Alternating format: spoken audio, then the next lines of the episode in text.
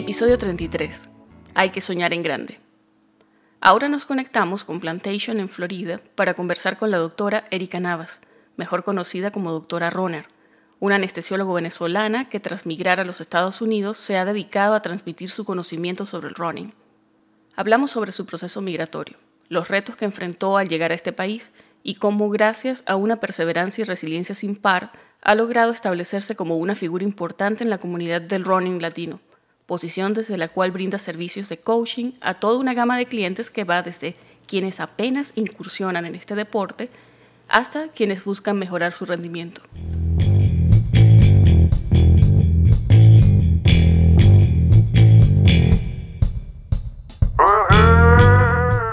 Estás escuchando Pluripotenciales, el podcast de la doctora Sheila Toro.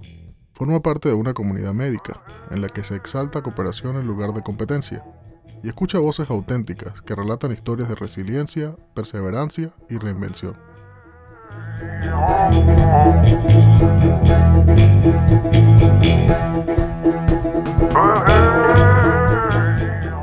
Hola Erika, buenos días. Bienvenida a Pluripotenciales.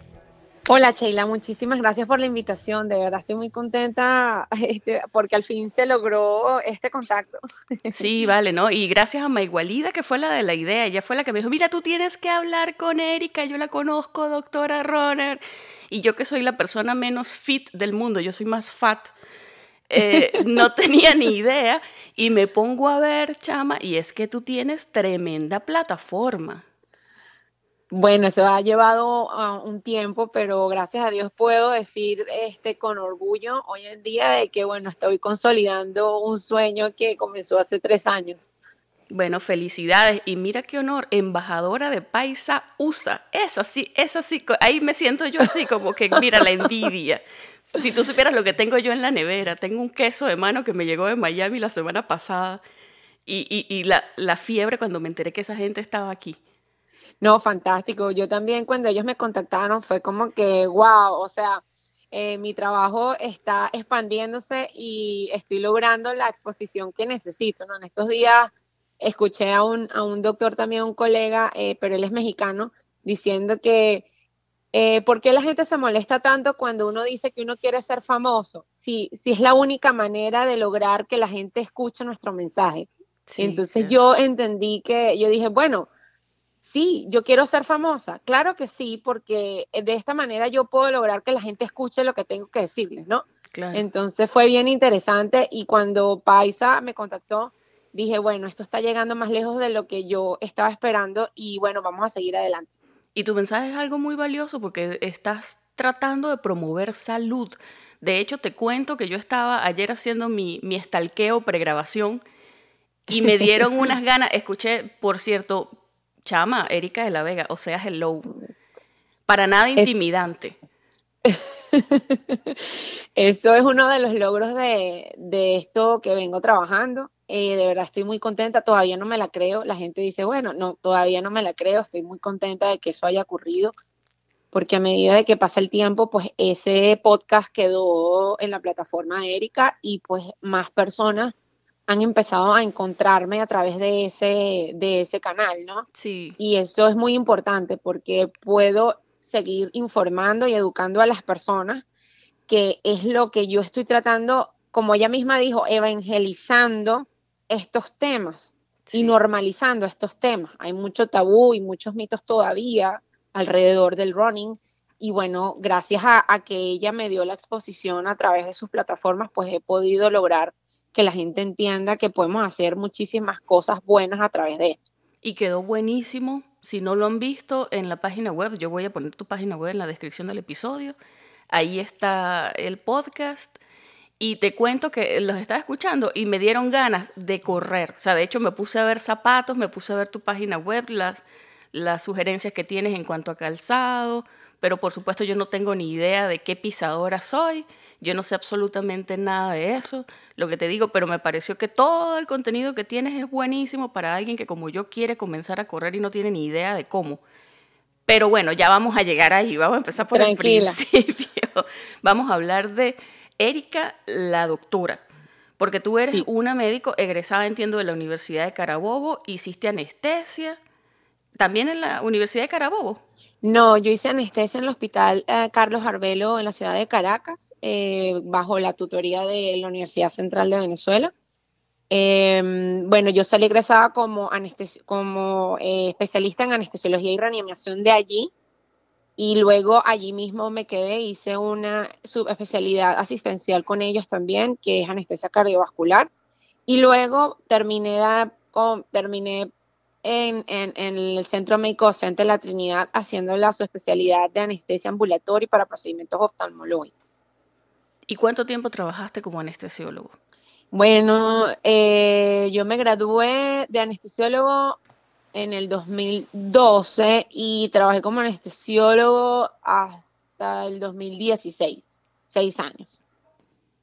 Ahora, una pregunta un pelo personal, o sea, ¿por qué decides venirte? Porque cuando te vienes a Estados Unidos le das una vuelta a tu carrera, o sea, decides, bueno, vamos a hacer un supercambio, una reinvención. Entonces, ¿por qué decides venirte y por qué Estados Unidos? Bueno, eh, yo me vengo eh, escapando. Bueno. yo, me vine escapando. Eh, no tengo miedo y ni pena en decirlo. Yo me vine escapando de los problemas políticos de Venezuela. Pero yo venía por un tiempo para como que, quien dice, como calmar las aguas, ¿no? Tú sabes. Mm. Y en ese tiempo donde se calmaron las aguas ocurrieron cosas en, Venezuela con mi familia también, desde ese punto de vista, y, a finales de octubre del, 2016, pues decido quedarme. Yo estaba, ya yo tenía cinco meses en Estados Unidos, y entonces este, mi mamá se, viene también, y cuando llega, me viene para ayudarme a, a establecerme en Estados Unidos.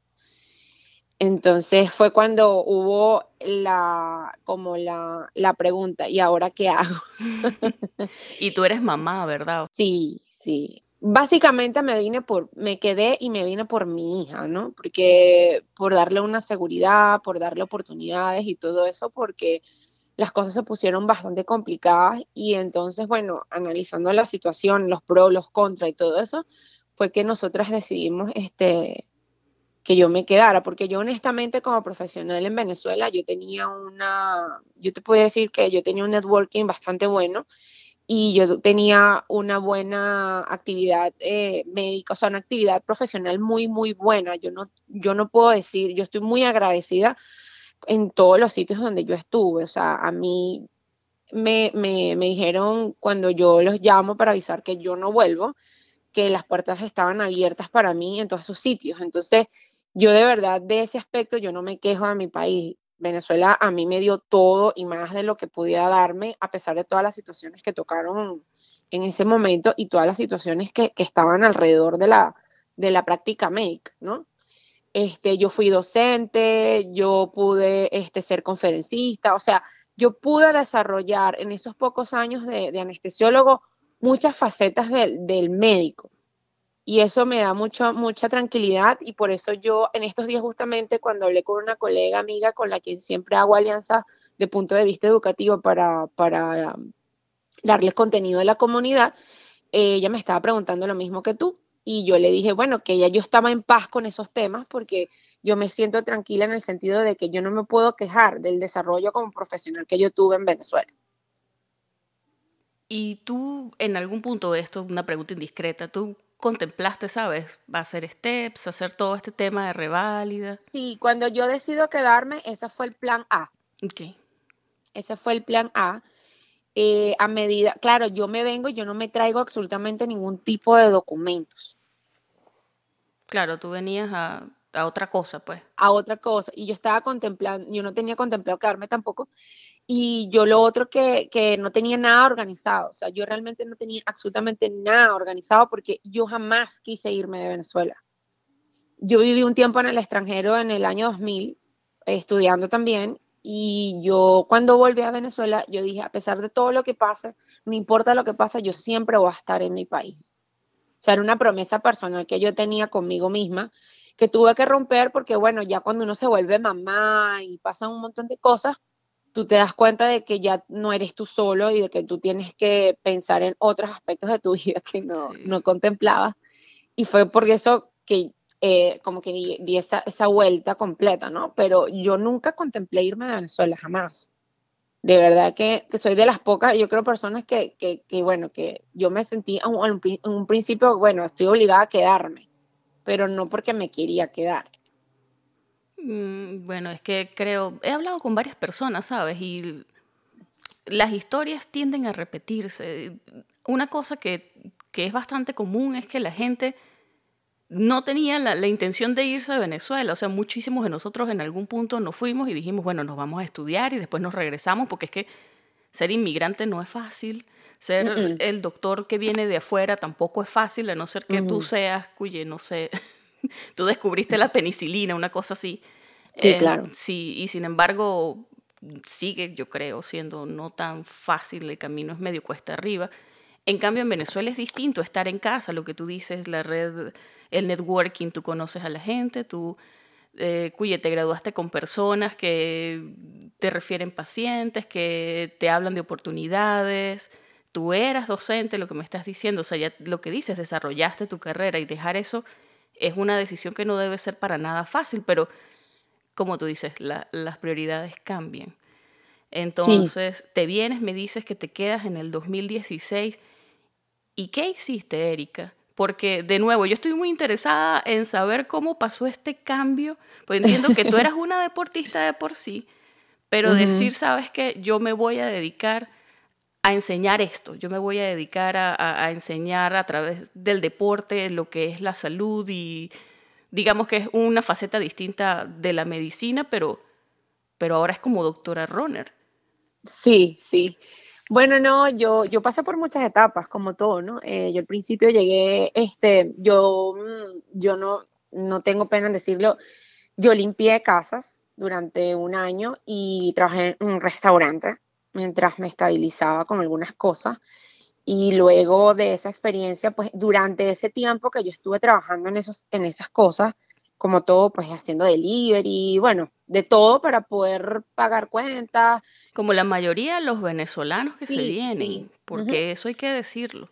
Sí, yo, yo siempre lo digo porque para mí es un orgullo eh, decir, decir que pude ser capaz de romper con, con, mis propios, con mi propio ego y lograr este, encontrar la forma de, sustento sin, sin, sin, sin, sentirme que estaba perdiendo parte de, algo que yo tenía, ¿sabes? Esa, esas cosas que, nosotros, eh, los médicos, la mayoría de los médicos a veces hemos tenido en algún momento de que yo, el doctor, ¿cómo me voy a poner a hacer esto y aquello, no?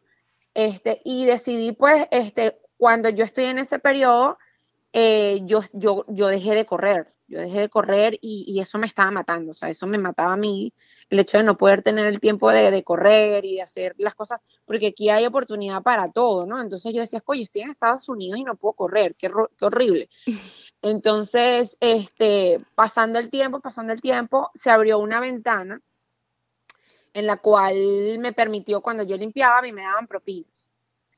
Y en ese diciembre del 2016 yo hice un montón de plata en propinas. Para los aguinaldos. Sí, entonces eh, aquí las carreras de, para, de, correr son caras, no son económicas. Entonces, cuando yo recibo esas propinas, claro, yo nunca había trabajado bajo, bajo esa modalidad de propina. Entonces yo, ¿qué hago con este dinero? ¿En qué lo voy a invertir? ¿no? Entonces yo dije, bueno, regalos de Navidad, bien, algunos y, ajá, ¿en qué más puedo invertir este dinero? Entonces yo dije, bueno, se me apareció la, la, publicidad del, de la maratón de Miami y yo tenía esa meta de lograr la maratón de Miami. Obviamente no estaba capacitada para correr un maratón en ese momento, pero yo dije, ¿qué tal si hago la media maratón y voy como calentando motores para, para lo que yo siempre había querido, que era correr un maratón? Y me inscribí, apenas tuve mm, ocho semanas para entrenar y en esas ocho semanas lo di todo para poder terminar mi medio maratón, porque yo tenía casi un año, sí, tenía mucho tiempo sin correr. Entonces yo dije, no, yo tengo que lograr terminarlo por lo menos, hacer un buen tiempo y estar en buenas condiciones y no hacerme daño, obviamente, no lesionarme. Entonces, bueno, eh, llegó enero, la corrí y ahí fue cuando yo dije, ya estoy lista para correr un maratón. Entonces, bueno, ahí comenzó la cruzada de, del entrenamiento para el maratón. Empezó, este, como quien dice, el journey durante aproximadamente casi unos seis meses, cinco meses de entrenamiento aproximadamente. Luego de eso, este, yo corro mi maratón y fue todo un descubrimiento personal. Ahí ocurrieron muchas cosas. Este, tú, es como una montaña rusa, tú pasas por muchas, muchas cosas durante ese tiempo que estás corriendo solo. Y durante ese tiempo, pues estaba, repensé muchas cosas en mí, ¿no? Pero nunca estuvo en mi, en mi cabeza ser doctora runner, ¿no? Sino, bueno, ¿qué voy a hacer con mi carrera? Finalmente voy a presentar los steps, voy a volverme nurse practitioner o a ser medical assistant, qué es lo que quieres hacer contigo, etcétera, etcétera, etcétera. Y bueno, luego posterior del maratón, eh, días posteriores, eh, otra publicidad en Instagram, parece, bueno, parece eh, cosas de, de, Dios, me llegó una story al Instagram de una certificación que fue la que yo hice la certificación que hizo Maigualida. Y bueno, por eso fue mi recomendación, porque yo viví esa experiencia y esa fue la experiencia como que marcó el antes y el después y ahí nació doctora Ronald. Porque cuando tú haces el, la certificación, tú tienes que pasar por el proceso. La certificación como coach. Como coach, sí. Tú tienes que pasar ese proceso de ser eh, lo que llamamos coaching, o sea, ser una persona que reciba eh, la, metodología de coaching, para tú poder entender mejor cómo va la cosa y poder también trabajarlo de la mejor manera. Eso es un entrenamiento que uno recibe. Entonces, cuando yo estuve pasando por, por esa experiencia, ahí fue donde nació Doctora Ronald, donde yo redescubrí que yo tenía un montón de habilidades, un montón de potencial y de fortalezas que yo podía explotar y poder seguir haciendo lo que a mí me gustaba, que era ayudar a la gente, ayudar a la gente a estar mejor, a tener salud y todo eso. Yo era de los anestesiólogos, yo era un anestesiólogo metiche, de las que le decía cosas a la gente de que, ¿por qué estás haciendo eso? ¿Por qué te vas a operar de eso? No, no hagas eso. ¿Cómo se te ocurre? O, por ejemplo, llegaba gente con problemas de vesícula o por que se van a, iba a operar. Los bariátricos, a algunos no les gustaba mucho mis comentarios, pero oye, hay gente que necesitaba nada más una orientación nutricional adecuada o una motivación para empezar a hacer ejercicio y todo eso que podían rebajar solamente tomando una decisión. Pero bueno, en fin, eran, eran cosas que ocurrían dentro del área quirúrgica que, bueno, de las cuales yo, en las cuales yo me entrometía y hacía un poco de, de lo que llaman intrusión. Y yo siempre tuve esa, esa, esa, mm, como que esa vena de ayudar a la gente en otros puntos de vista, porque a mí me daba cosa ver a una chica joven de 25 años que le estuvieran extirpando la vesícula por, porque obviamente tenía malos hábitos. Y, gente, por ejemplo, que tenía otras condiciones como diabetes, eh, eh, eh, obesidad.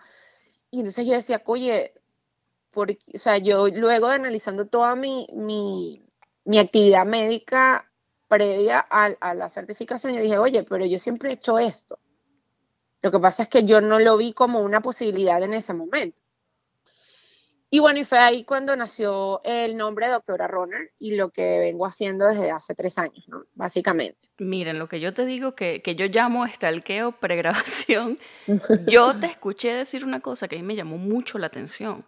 Tú dijiste que era importante, o sea, que sería ideal que los médicos prescribieran el ejercicio. Sí, sí. ¿De qué manera? ¿A qué te refieres? Tú sabes que en la actualidad, por lo menos yo, yo asistí ahorita en pandemia, yo hice muchísimos cursos, conferencias y, y de todo, porque al principio eh, con tanto tiempo que había, como uno no salía y todo esto, este, yo me tragué todo el contenido que pude y yo creo que por eso es que terminé como cansada en el, al final del 2020. Y una de las conferencias en las cuales yo asistí, me, me conecté mucho con ese mensaje de, justamente de un colega de nosotras, él es colombiano, él trabaja en la Universidad de Antioquia, hablando sobre el ejercicio como medicina. O sea, cómo el, médico debería de conocer de medicina del deporte porque en nosotros en el pregrado no, no nos dan medicina del deporte. Sí. Uno, bueno, me atrevería a decir que lo, lo más que yo recuerdo que aprendí fue la American Heart Association recomienda para las personas que mm, tienen sobrepeso hacer 30 minutos 5 días a la semana. Entonces cuando yo cumplí mis 35 años, entré en pánico porque eh, desde que yo me vine para Estados Unidos me metí unos cuantos kilos y fue cuando empecé a caminar y hacer eso, pero te digo, o sea, más allá de eso, no, no No, te educan, no te educan en muchas áreas donde actualmente es como, es una, una forma de prevención de muchas cosas que nosotros tenemos que atender, ¿no? Nuestra medicina fue muy, muy orientada a la, a la, corrección de problemas, al tratamiento de problemas, más no a la prevención de los mismos.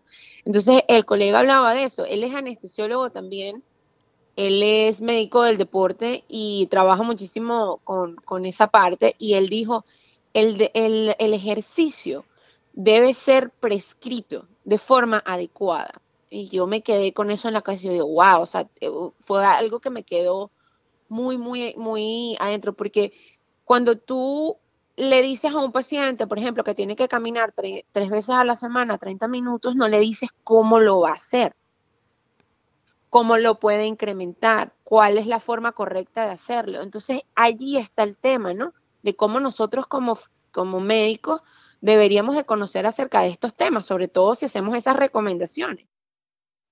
Y si no somos capaces de hacer esas recomendaciones, bueno, como todo, hay, hay especialistas en esas áreas, vamos a recomendárselo o vamos a referirlo a este paciente, así como lo referimos al nutricionista, también lo podemos referir a un médico del deporte, que le haga una evaluación, una evaluación y que le dé la prescripción de cómo va a hacer su ejercicio y en qué forma y la forma más correcta para que obviamente no incurra en lesiones posteriormente. Sí, es que creo que la idea que uno tiene de, medicina deportiva es una cosa más, como tú dices, correctiva, es más de lesiones. Es como que al atleta que se lesionó, bueno, lo vamos a mandar para que aprenda cómo prevenir eso, bueno, su, su recuperación, todo el tema, pero, pero sí creo que, creo que en prevención en general no estamos muy, muy educados, digamos. Digamos que es un terreno en donde se puede aprender mucho. Sí, sí, Yo también quería preguntarte, porque tú tienes tu filosofía y ahí di, bueno, con lo que es la filosofía del 3% y quería preguntarte en qué consiste. Bueno, tú la acabas de explicar perfectamente porque eso viene justamente eh, de la, de, eso fue una, como diríamos en medicina, un hallazgo casual. porque fíjate, yo en una de las, justamente en la primera conferencia que me tocó ahora aquí en Miami, eh, acerca de lo, de, de, todo, de este proyecto, doctora Ronald como tal, de mi de mi experiencia, más que todo fue una, una conferencia, por primera vez, fue mi primera conferencia como, como no médica, ¿no? Una conferencia no médica, eh, te voy a confesar, o sea, fue algo totalmente que yo no, no lograba digerir de cómo yo armar una conferencia no médica. Y, pero tenía que hablar de medicina, porque soy médico, o sea, tenía que hablar de medicina. Y dentro de la conferencia yo mencioné justamente esas recomendaciones de la American Heart Association y justamente de la, de la bueno, de, de, estas sociedades médicas americanas donde hablan obviamente que no es algo nuevo, pero siguen, fíjate que la última revisión del Java eh, del año pasado, siguen insistiendo en que 30 minutos, tres veces a la semana de ejercicio cardiovascular tiene una evidencia elevada de prevenir enfermedades cardiovasculares y de, prevenir este accidentes cerebrovasculares y de prevenir síndromes coronarios agudos.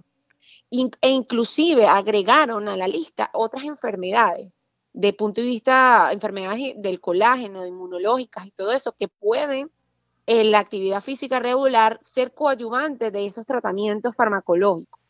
Inclusive he visto cómo algunos de mis estudiantes han logrado disminuir las dosis de los antihipertensivos, de solamente mm. quedarse con monotratamiento, o sea, no tener un ah, tratamiento de, varios de, antihipertensivos con diuréticos, estas cosas, han logrado mejorar este, y a, disminuir la cantidad de fármacos que ingieren para poder controlar dichas enfermedades. Entonces, eso es algo que quería yo mencionar porque obviamente yo no puedo dejar la ciencia a un lado y y hablo siempre basada en la, en la ciencia.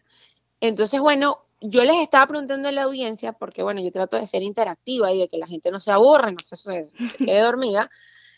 Les pregunté que qué consideraban ustedes si 3% del día eran dedicados a invertirlos en su salud, ¿no?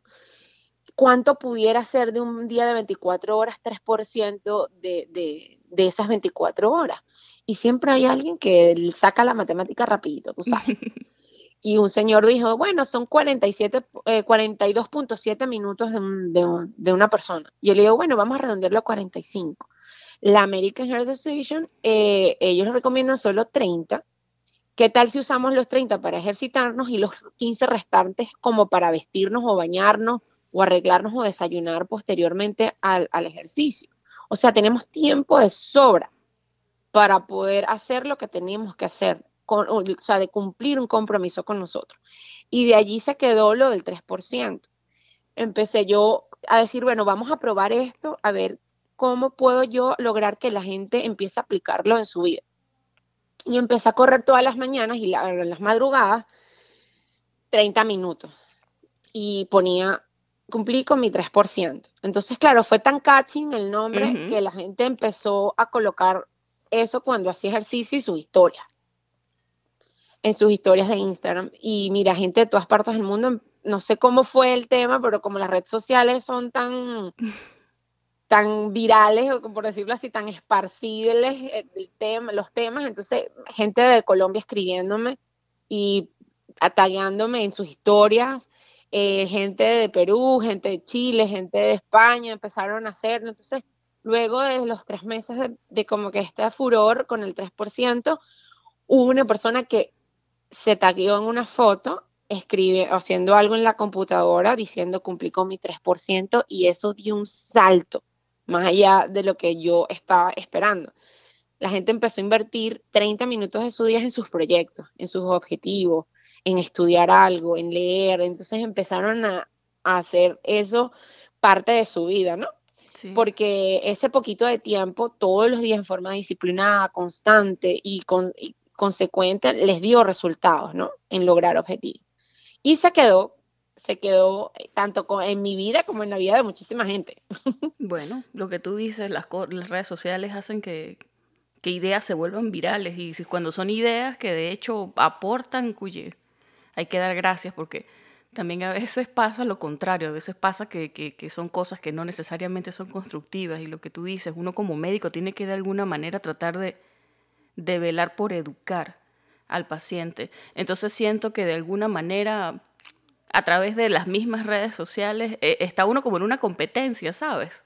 Sí. Bueno, yo, yo no educo pacientes, yo soy súper, en ese sentido yo digo, o sea, el podcast, lo que sea que yo haga, eso va de hecho es a médicos, la mayoría son colegas bastante jóvenes, pero gente que como tú, gente que como Maywalida, de alguna manera, gente que, que bueno, otras personas que hacen, otros médicos que, que, hacen un trabajo maravilloso en las redes sociales, siento yo a veces que están como compitiendo con, con gente que quizás el mensaje no es necesariamente muy saludable. Sí, sí, sí. Pero bueno, en fin. Doctora Roner, ¿qué tipo de servicios presta? ¿En qué consiste tu trabajo? Bueno, mi trabajo consiste básicamente en asesorar eh, personas eh, que están comenzando a correr. Asesoro personas también que ya corren y quieren mejorar y eh, lograr. Lo que pasa es que yo veo el running distinto a muchos coaches de running, ¿no? Yo veo el, al atleta más allá de números. yo veo un atleta de forma integral. Como soy médico, yo veo al atleta desde el punto de vista físico, no solo físico, no solo deportivo, sino lo veo de punto de vista como ser humano, ¿no? La parte mental, la parte espiritual, la parte de lo, parte social de, la persona.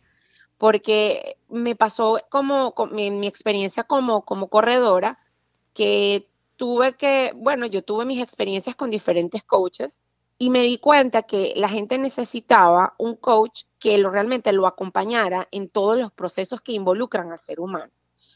Así tú vayas a correr o aprender a correr o quieras correr un maratón o medio maratón, la meta que tú te hayas planteado, necesitas un acompañamiento más cercano. Por ejemplo, en mi caso lo que me pasaba, yo tengo esposo, yo tengo hija, yo tengo ahora un perrito, o sea, ¿sabes? Mm. Tengo una vida que es más allá de ser una corredora Y la mayoría de las personas que corren son así.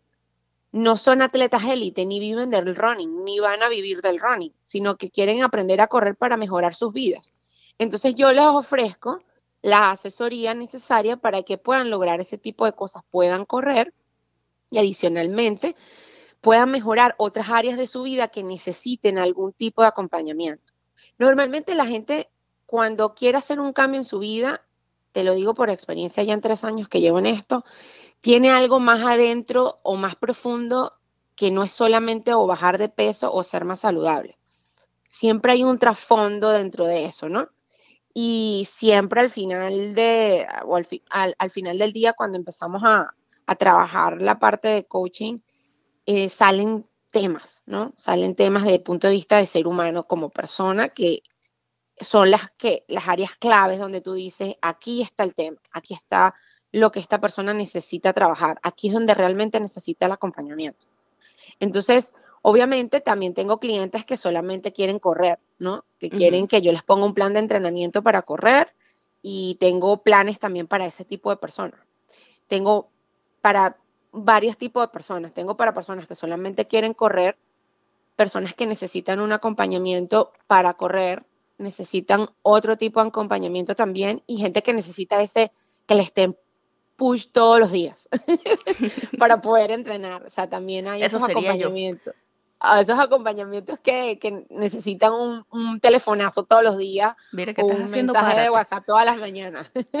Oye, y sobre todo los corredores que, que tienden a entrenar súper temprano, ¿no? ¿Por qué? Hay de todo tipo, hay de todo tipo, pero la mayoría corremos en la mañana, nos gusta la mañana. ¿Por alguna razón en particular o bueno, en mi caso personal es porque ya como que cumpliste con tu compromiso, cumpliste con tu 3%, como diría yo. Ya cumpliste con ese compromiso personal de hacer ese poquito de tiempo para ti. Y no solamente de punto de vista físico, sino que cumpliste mentalmente como para hacer esa reset mental que necesitas para ordenar tu día y empezarlo. Y que, mm, por lo menos en mi caso también, me da mm, me da mucha energía correr en la mañana. Me da mucha energía. Yo quedo súper, súper hyper en la mañana cuando corro y ya paso, uff, puedo pasar hasta las 4 o 5 de la tarde hyper, que es cuando me bajan los breaks, a las 4 o 5, y ahí empieza a bajar como que mi nivel de energía, obviamente. Y ya tipo 9 de la noche ya estoy lista en la cama como que para mañana comenzar de nuevo. Te cargan las pilas para el día, pues. Sí, me carga full. De hecho, cuando yo corro en las mañanas tomo menos café. Buen dato, porque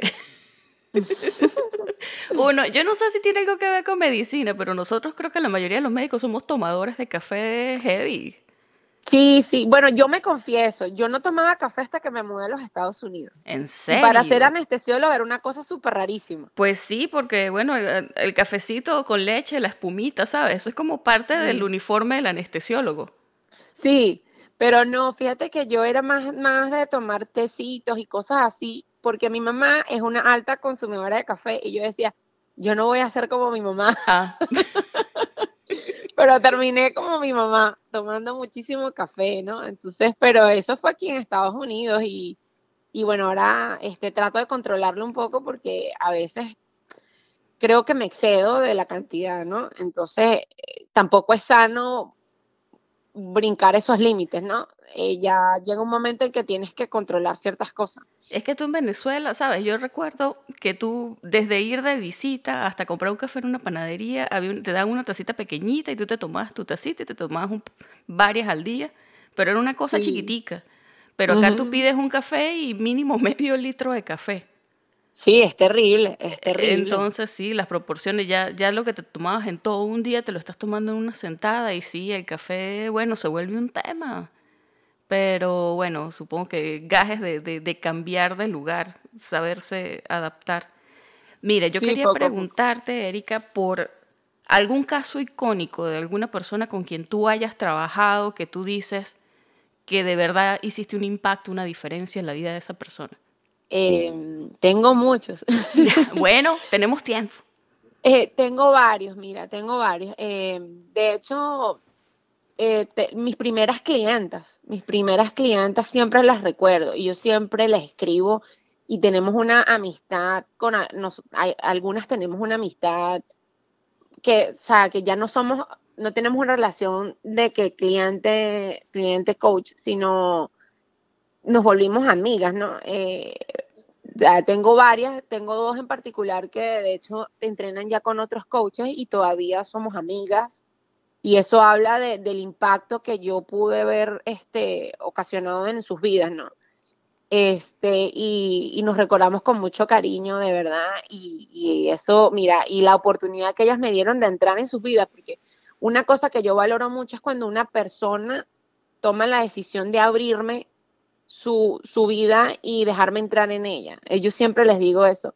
Cuando ustedes entren en el proceso realmente, o cuando el alumno entra realmente en el proceso, ah, marca una diferencia, ¿no? Cuando se abre al proceso, porque a veces, y pasa con frecuencia al principio, que eh, engranar o con, eh, es un, un, Las primeras tres semanas normalmente cuando empezamos a trabajar juntas o juntos, el, alumno tiene que acoplarse a, lo que yo les estoy tratando de transmitir y yo me tengo que acoplar a la vida o a las cosas de ese alumno, a su carácter, a su personalidad, si le gusta que le escriban, si no le gusta que le escriban, si le gustan que lo push, push, push, o que si no le gusta, si está una persona que eh, no es disciplinada para hacer sus appointments, porque yo algunos de ellos yo los veo por Zoom todas las semanas, eh, y así, pues, o que no entrenaron un día porque me dicen alguna, alguna de las excusas más frecuentes que no tuvieron tiempo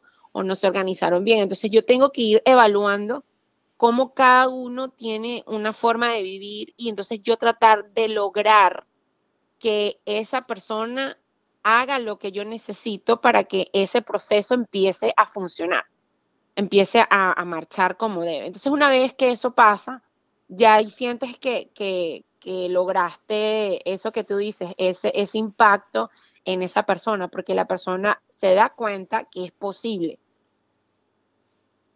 que dentro de todas sus limitaciones y sus creencias limitantes es posible lograr ese hábito de correr todos los días o ese hábito de pararse temprano o ese hábito de ir a correr a la playa los fines de semana y así muchísimas cosas. Entonces, bueno, sí, ahí, tengo dos o tres clientes que son icónicas. Y de hecho una de ellas ah, eh, acaba de terminar su, medio maratón el fin de semana pasado y la pasamos riquísimo porque la pude acompañar en su proceso, pude, pude ayudarla a completarlo por el tema de que ahora son virtuales, entonces tú tienes que hacer tu propia logística, tú tienes que armar tu, tu logística para hidratación, tu ruta, todo, entonces bueno, yo ya, ya he aprendido a tener la capacidad de organizarle eso a mis alumnos para que ellos se sientan como más tranquilos porque es, no es como antes que tú llegabas a la carrera y todo estaba listo. Aquí no, aquí tú tienes que armar todo tú solo. Entonces, claro, yo les hago esa ayuda de explicarles cómo se va a hacer, dónde lo podemos hacer, dónde lo pueden hacer, donde se pueden sentir más seguros. ¿Cómo funciona eso? Digo, un maratón virtual. Sí, ahora son virtuales. Oh, Dios. sí, este, fue una modalidad que tiene tiempo, pero el COVID-19 la aceleró.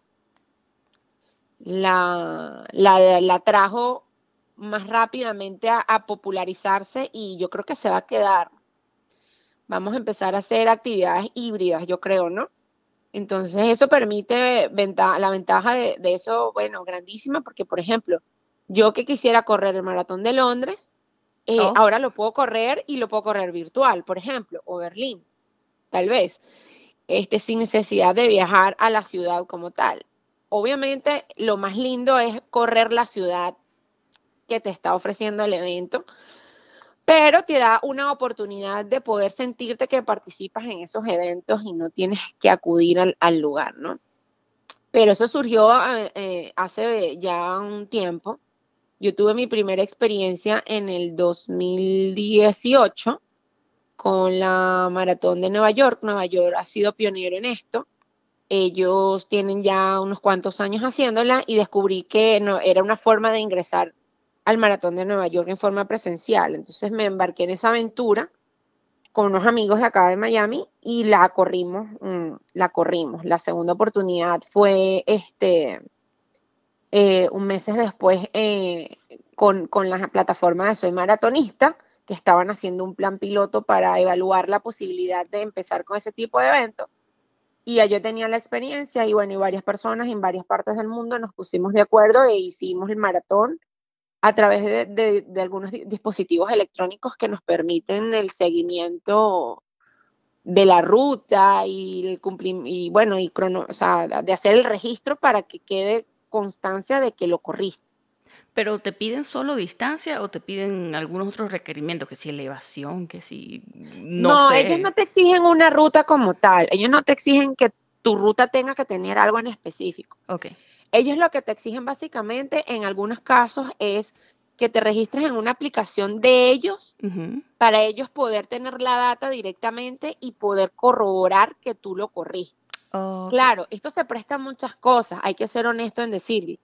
Pero aquí juega mucho la honestidad del corredor y los valores que el deporte tiene como tal, ¿no? Claro, y nadie se va a inscribir en un maratón para, no sé, andarlo en moto. O sea, no, no, no creo. Si te gusta es porque quieres correr, porque... Claro, estamos claros en que el riesgo de que eso ocurra es elevado. Es elevado. Pero cada quien, porque tú al final del día tú no estás engañando a nadie, sino te estás engañando a ti mismo. Entonces, es un tema como que más del valor que tiene el deporte, del logro, de hacer las cosas bien, de, mm, de ser honesto, de, ¿sabes? Todo ese tipo de cosas, de la constancia, de la perseverancia, un montón de cosas. Pero sí, justamente este, esta semana estuve conversando con Ernesto Linsalata eh, y justamente estábamos hablando de que aparentemente lo que, lo, que, lo que se vislumbra en el futuro es que esta modalidad se va a quedar para siempre, como el reggaetón. Mira, me tocaste el tema álgido. Sí, lo, lo tengo que decir porque tristemente hay que decirlo. Bueno, el reggaetón se quedó, pues, ¿qué vamos a hacer? Se quedó. Bueno, y el tristemente yo creo que es debatible porque. Sí, claro. Hay gente que. Algo que, que noté hace poco, yo estaba revisando las estadísticas en Spotify del podcast y noté que la mayoría de la gente que escucha el podcast lo que escucha es reggaetón y yo nunca me lo hubiese imaginado porque yo no soy de escuchar reggaetón, yo soy, yo soy de la gente que, que iba muy en contra del reggaetón cuando empezó. Y yo decía, bueno, afortunadamente está, esto va a ser una moda, esto va a pasar. Sí, así y pensé yo también. y mira lo que pasó. Y no solo pasó, sino que la gente que me escucha a mí escucha reggaetón. Entonces, de hecho, me, me, me, di a la tarea de escuchar los artistas que aparecen, porque en las estadísticas de Spotify dice, bueno, eh, la audiencia escucha a... a ver, déjame recordar. Eh, alguien a quien no le entiendo lo que dice, que se llama Bad Bunny. Ah, bueno, Bad Bunny es un tema. Oh, Bad Bunny es un tema. Hay gente que lo considera compositor y un montón de cosas. Eso es súper debatible, ¿no? Pero, sí, sí. pero honestamente. A mí me dijo alguien con quien grabé dos episodios, un chamo a quien tengo muy alta estima, me dijo que había cambiado los paradigmas del género. Y yo dije, ay, pero ¿qué esto? No hay que escucharlo. Me dijo, mira, tienes que escuchar. Qué profundo, qué profundo. sí, sí, tienes que escuchar eh, ella baila sola, creo que fue que me dijo que se llama la canción. No, yo, yo realmente esa canción me gusta por el video, me río mucho, me río demasiado con, lo, con ese video. Ahora voy a tener que ver el video. Cuye. No, es muy chistoso, es muy cómico, de verdad que sí. Bueno, y como yo tengo una niña de 12 años, pues a ella escucha un montón de cosas que, que yo al final del día escucho y bueno, me las disfruto con ella y ¿qué voy a hacer? Pues bueno, mi reggaetonero mal. Ah, mi escucho mucho reggaetón y yo, bueno, sabes, hay que un punto de, equilibrio, pero yo soy de las que soy medio metalera y, me gusta la música electrónica y, y el rock de español y bueno, pop y ese tipo de cosas, pero reggaetón, bueno, ahí voy. Ya va, y metalera, metalera como que, ¿qué escuchas de metal? Yo escucho, cada vez que escucho que alguien metalera, yo pregunto, porque... A mí me gusta mucho, bueno, Metallica, Guns N' Roses, obviamente, este, también me gusta System of a Down, me oh. gusta, eh, bueno, es depende, ¿no? El, metal, heavy metal, esos, eh, porque hay muchísimos otros, pero no, no los tolero mucho. Eh, pudiera hablar de otros, otros que no son tan pesados, pero me gusta muchísimo el, rock bastante, corro con rock, escuchando rock bastante. Este, siento que la adrenalina, mm, me sube la adrenalina, me da como más, me pone hyper y me ayuda a mantenerme como activa cuando estoy corriendo largas, largas distancias, ¿no? Entonces, pero bueno, tengo mezcladito, un mezcladito ahí. Justo eso te iba a preguntarte, me adelantaste, te iba a preguntar si escuchabas música, porque a mí me parece que eso es debatible, creo un poco, hay gente que no le gusta mucho escuchar música porque siente como que se distrae de... Sí, en el running es muy controversial, es un tema bien controversial. Hay gente que, que, que corre, que dice que eso no, que eso lo distrae, que no sé qué. Sí, son más pro mindfulness, una cosa yo he estado ya, puedo decirte, he estado de los dos lados y es depende de cómo, por lo menos hay días en que yo necesito escuchar mi musiquita. Y ahora en este punto de mi vida, hay días que yo digo, bueno, y ya no escucho música, fíjate, ya ahora lo que hago es escucho podcast. Oh, bueno, ya, ya llegamos a esa edad, pues. Sí, ya, entonces yo, sí, eh, ahora Clubhouse. Entonces, bueno, ahora estoy entre Clubhouse y podcast. Y porque como quiero optimizar mucho el tiempo de aprender cosas para poder, ¿sabes? Aprender, aprender, aprender. Este, el podcast ha sido una herramienta muy, y los audiolibros han sido ah, herramientas muy poderosas para mí mientras corro.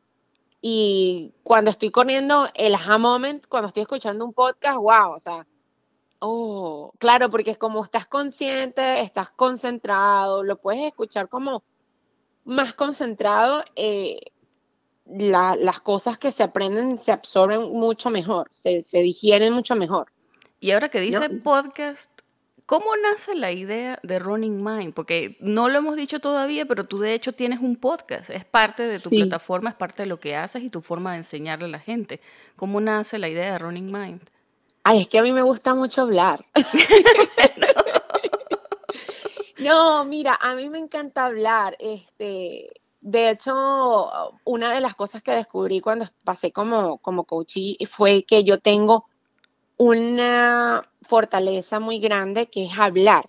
Yo hablo mucho. Entonces, capitalizar mis fortalezas, ¿no? Fue parte del proyecto. El, el proyecto nació con un programa de entrenamiento que tiene el mismo nombre realmente. Se llama Running Mind, el programa, de el programa de entrenamiento que yo promuevo. Y entonces, claro, todo básicamente tiene el nombre porque todo parte de allí, de correr con la mente y de correr mejor. Entonces, chale, tú pensando, bueno, ¿qué nombre? Porque en Miami eh, empezó, o sea, yo he tratado, yo escuchaba muchos podcasts, pero los podcasts de running que yo escuchaba eran en inglés. Y yo decía, oye, no hay, no hay una ventana de running en español aquí en Miami. Es que creo que en y a mí me ofrecen, sí, a mí me ofrecen un espacio en una radio digital, este, y yo, bueno, de para, para tener un programa de radio, porque bueno, me, me lo ofrecen y yo lo acepté. Y yo dije, este es el momento, porque yo hice mi research para ver, bueno, de, de verdad en Miami hay algún espacio digital o hay algún espacio donde la gente pueda aprender de running que no sea en inglés. Y no encontré ninguno y fue cuando yo encontré ese white space que, que llaman en, en marketing, que no hay algo y que yo podía ofrecer. Y ahí fue donde surgió el programa de radio.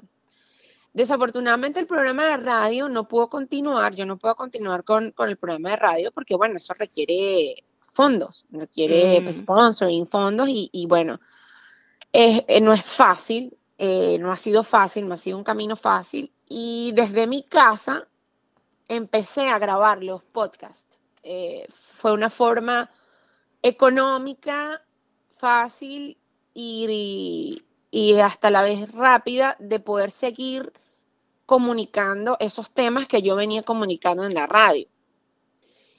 Y bueno, eh, he logrado capitalizar mucha parte de mi comunidad ahora, después de que abrí el podcast, viene de, viene de allí, de mi comunidad digital, de las redes sociales, viene del podcast. Impresionante. Yo me quedé loca porque yo tengo un canal de Telegram también donde están las, personas que se han suscrito, eh, han llegado muchas del podcast. Y yo no pensé que yo pudiera tener tanto alcance hasta que yo empecé a indagar en de dónde vienes, cómo llegaste aquí, desde quién te, quién te recomendó la cuenta, porque bueno, hay que empezar a, a, ver cómo puedo yo lograr más alcance y cuáles han sido las vías por las cuales la gente ha logrado accesar. Y una de ellas fue el podcast. Y es que el podcasting en español creo que hasta ahorita es que está empezando a agarrar audio. O sea, hay cientos de miles, de miles de podcasts en inglés pero en otros idiomas creo que hasta ahorita es que está empezando a crecer, entonces creo que estamos ahorita como viviendo el boom, ¿sabes? Sí, y de hecho, de hecho yo escuchaba podcasts antes de que hubieran tantos podcasts en inglés, porque tú, si tú no, si no sé si tú recuerdas que los dispositivos Apple tenían Apple Podcast. Ah, no sé, porque yo soy Team Samsung. Ah, eh, eh, tengo que decirlo, yo nunca he tenido un ¿Cómo que se llama? ya va, un. Ni siquiera me acuerdo cómo se llama, qué vergüenza. Bueno, un, un, eh, iPod, un iPod. Un iPod, un iPod, sí, tienes razón. Bueno, cuando yo compré mi primer iPod en el 2010, creo que fue, 2009, en el iPod te llegaba la aplicación de podcast. Sí, es que creo que en iTunes estaba también, o sea, hasta hace poco, el año pasado, antepasado, creo que fue que decidieron separar lo que era el iTunes de, y lo hicieron Apple Podcast. Pero es precisamente por eso, por la cantidad de podcasts que hay ahora. Bueno, yo escuchaba podcast en, bajo esa modalidad de iTunes. ¿Y qué, escuchabas? Porque eso fue hace tiempo. Claro, había, la mayoría de los podcasts que habían eran de cantantes, ¿Oh? artistas, de, de, compositores y eso, que hablaban de, su, de las historias de sus canciones, este, habían uno que otros de salud como tal, de dietas, ejercicios, tal, tal, tal. Eh, después empezaron a salir otros que sí de, de, marketing, que en ese momento a mí no me interesaba nada. Otros como de, de, de club de libros, o sea, de gente que hablaba de libros, de recomendaciones y cosas así, pues.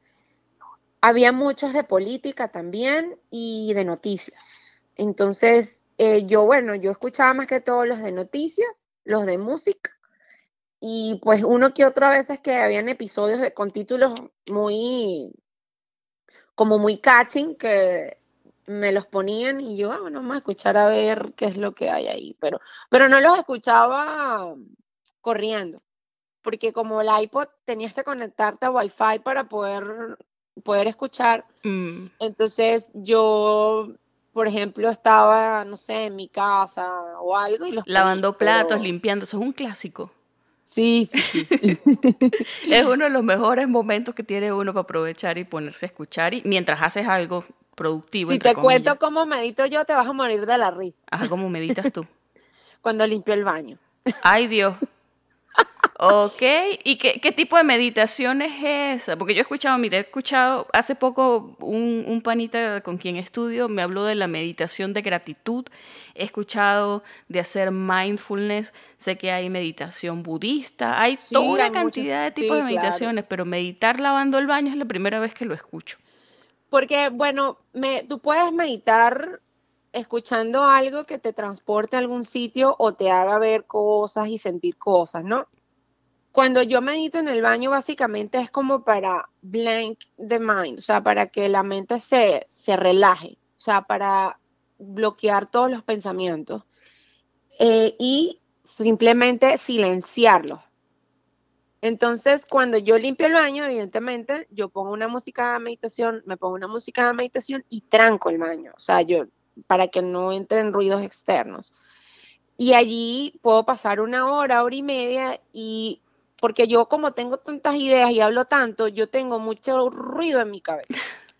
y de queda el baño súper limpio, porque una hora y media lavando el baño, mis respetos. Bueno, cuando hago, obviamente las limpiezas profundas, profundas, profundas, porque hay que hacerlas, porque a veces uno limpia rapidito, pero a veces cuando viene visita o algo y eso, tengo que hacer una limpieza profunda para que todo esté bello. Oye, y no viene al caso, pero aquí los baños no tienen un desagüe No. Eso es como, como ama de casa, yo me voy a quejar de eso públicamente, eso es una desgracia.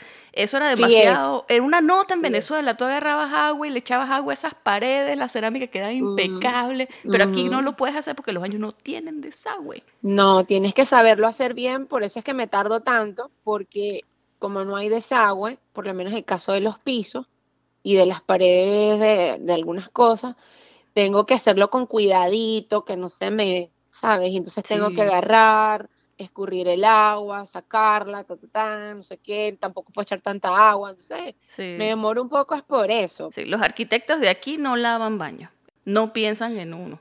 Bueno, te puedo decir con propiedad que la gente con la que yo trabajé puede estar tranquila de que sus baños quedaron muy limpios.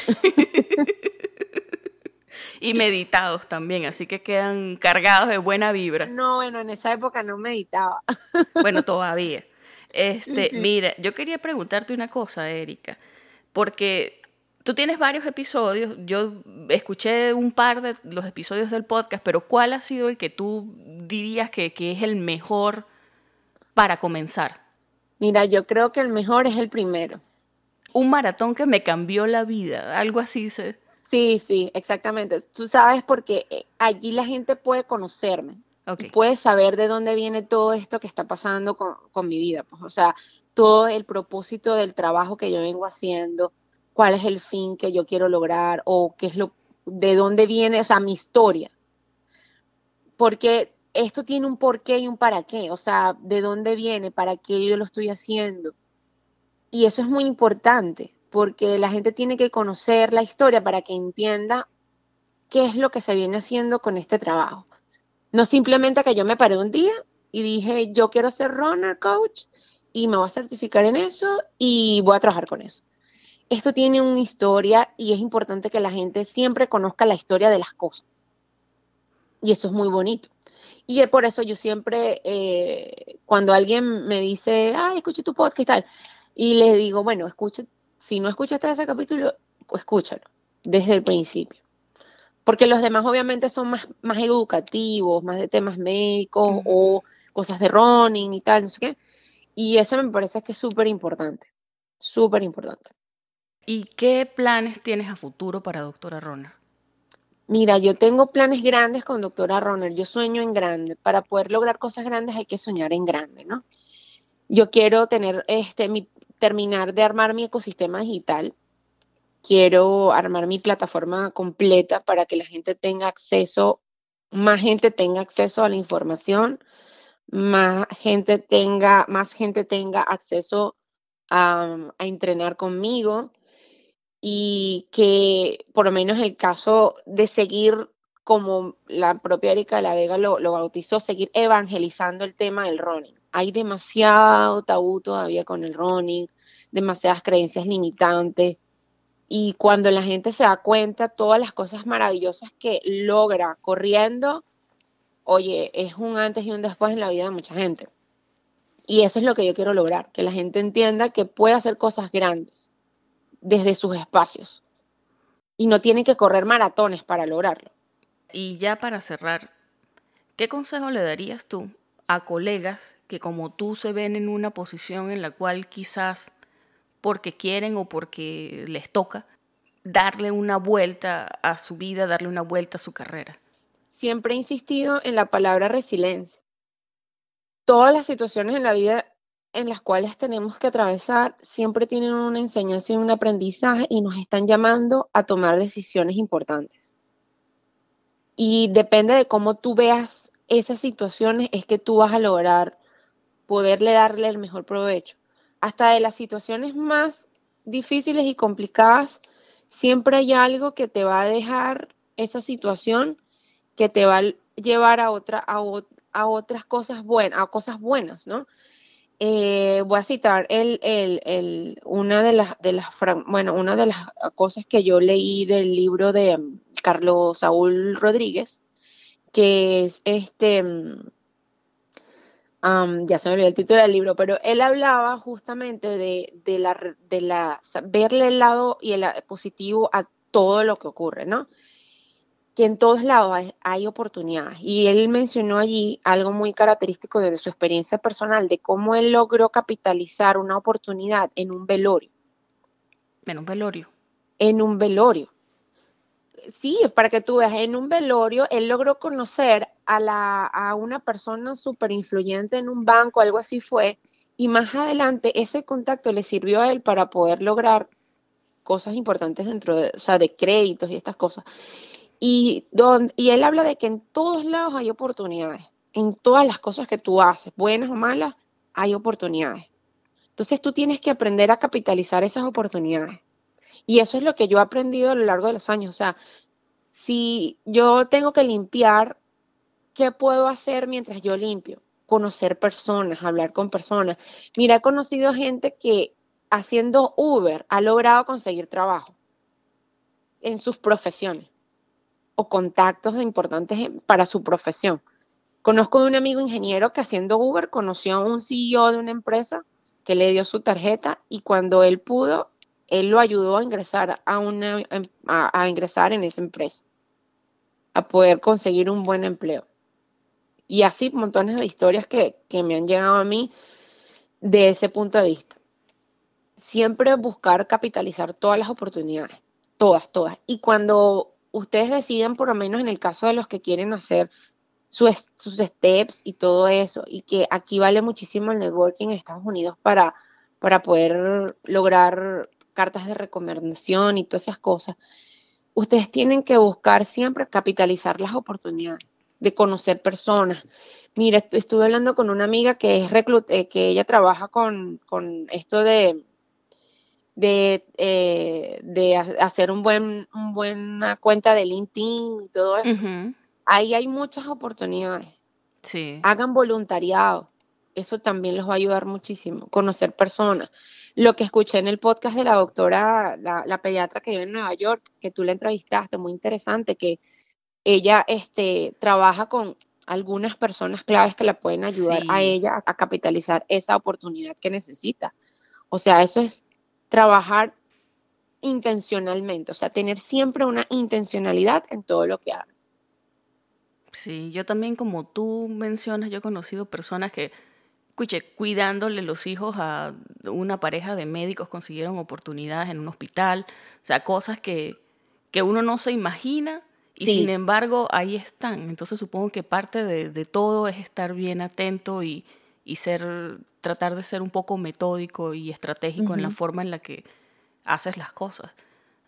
No es ser calculador, porque a veces la gente confunde esto que estoy hablando con ser calculador y tal. Sí, y calculador tiene como una connotación negativa. Sí, es ser intencional en todas nuestras acciones diarias, siempre. Desde lo que hablamos, desde lo que hacemos, desde lo que publicamos en nuestras redes sociales, porque ahora parece mentira, para tú conseguir un trabajo, tú tienes que tener hasta mucho cuidado con lo que tú publicas y con lo que tú expones en tus redes sociales, así tú las tengas privadas. Yo creo que hace tiempo, el año pasado, un episodio con una doctora que decía exactamente eso, mucho cuidado con las cosas que pones. Ella de alguna manera da mentorías a la gente que está por, por aplicar al match, a la residencia, todas estas cosas, y decía, mira, nada de fotos de alcohol, fotos en donde claramente tú estás borracho. Y a lo que yo pienso, cuye, este, yo, en particular, yo no lo pongo, pero es porque yo soy muy aburrida y mi vida es muy aburrida y yo nunca estoy borracha, pero es porque soy aburrida. Pero, pero sí, supongo que, que ha cambiado un poco la mentalidad de lo que tú quieres proyectar. O sea, porque cuando estaba chamo tú proyectas eso, el ser divertido, el ser pan, el ser cool, el qué sé yo, pero ahora, o a estas alturas, o en este momento en particular en el que estamos, creo más bien, tenemos que preocuparnos en vernos profesionales, lo cual a veces no es fácil. Sí, lo que pasa es que no es ser aburridos con las redes, pero, pero es ser un poquito, sigo con la palabra, ser un poco intencional, ¿no? No es tampoco mostrar algo perfecto que no tienes, sin embargo, mostrarte auténtico no quiere decir que te vas a mostrar borracho o te vas a mostrar, ah, no sé, drogado o haciendo cosas que no están, no son totalmente... Al menos muestra tu mejor cara, pues. Exactamente, es mostrar nuestra mejor cara. Sí, así es, porque yo a veces no muestro la mejor, pero tampoco muestro la peor. Ah, bueno, sí, buen punto, buen punto. Bueno, yo lo que hago básicamente es poner fotos de mi perro, porque los perritos son lo máximo, pero bueno. No, los perritos, sí, sí, de verdad que lo puedo, lo compruebo. Yo apenas tengo seis meses con mi perrita y, oye, o sea, nos cambió la vida totalmente. ¿Qué edad tiene? Tiene siete meses. O sea que a los tres. Yo, yo tengo un perrito que ahorita cumplió seis meses y tenemos ya cuatro meses con él y estamos así como que felices, pero con todo destruido. ¿Sabes? Está en la edad en la que quiere morderlo todo. Sí, sí. ¿Qué tipo de perrita es? Es una Frenching Bulldog. Ay, cochita. Sí, sí. Ya me derretí. Pero es un amor, es lo máximo. Nosotros yo creo que yo, nosotros ya creo que no nos vemos nuestra vida sin, sin una mascota como, o sea, yo creo que no es ni mascota, es como parte de nosotros, pues es como una hija más. Sí, sí. Y Camila la ve como si fuera una hermana, o sea, no podemos. Así será de consentida. Sí, sí, uno, se, uno hace eso ya. Y la vida de alguna manera te cambia, pero yo me imagino que debe ser, yo no tengo chamos, pero me imagino que debe ser algo así, como que te cambia, hay cosas que quizás no son muy fáciles pero son cosas que tú estás dispuesta a hacer porque es que los adoras. sí, literal, literal. Cuando tengas la oportunidad de tener tus propios hijos, lo vas, lo vas a poder experimentar. Erika, de verdad que ha sido un placer. Muchísimas gracias por aceptar esta invitación, de verdad. Y, y bueno, cuando tú quieras, sabes que, que aquí estamos. No, estoy súper contenta, Sheila, de verdad, porque yo siento que es una forma de mostrarle a los colegas de que, bueno, de que no está mal tomar otro rumbo, de que también podemos hacer otras cosas con nuestras vidas que nos dan igual de satisfacción y que podemos hacer las paces con, con eso que dejamos atrás, porque eso es parte de esto, ¿no? Sí, buen punto. Eh, eh, yo, yo me siento súper, súper en paz con eso ya y, y, eso es un proceso, obviamente a unos nos llega más rápido, a otros no tanto, pero lo importante aquí es que aprendamos a, vivir con ello y a saber de que, bueno, si algún día yo, mal que bien, yo me antojo de hacer los steps, los puedo hacer y ya, no pasa nada. ¿Entiendes? No, no pasó nada si no los estoy haciendo en este momento y no pasa nada si los quiero hacer después. Claro, y en el camino estás haciendo algo que es productivo, para ti, que es, como dicen aquí, fulfilling, que, que te llena a ti de satisfacción y que de hecho le deja algo a la gente con quien tú estás trabajando. Porque creo que al final la medicina es eso, es, es más dar que otra cosa. O al menos, bueno, así, lo, así lo educan a uno, pues, en Venezuela. Así que, bueno, en fin. Bueno, como te dije de nuevo, ha sido un placer, muchísimas gracias. Y cuando quieras, bueno, ya sabes. Y bueno, a la gente que se ha animado, les voy a dejar el enlace en la descripción del podcast para que vean todo el material que tiene Erika y se animen a correr y se animen a buscar zapatos. Yo ayer estaba buscando zapatos, pero después dije, no, esto no tiene sentido porque no tengo ni idea de qué estoy haciendo, necesito ayuda. Pero Tranquila, yo te ayudo. Ah, bueno, un millón, muchas gracias.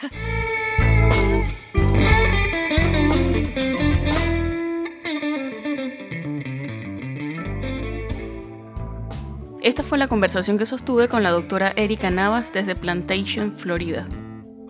Si te gustó este episodio, compártelo con tus amigos y no olvides que puedes encontrarnos en pluripotenciales.com y las distintas plataformas de streaming.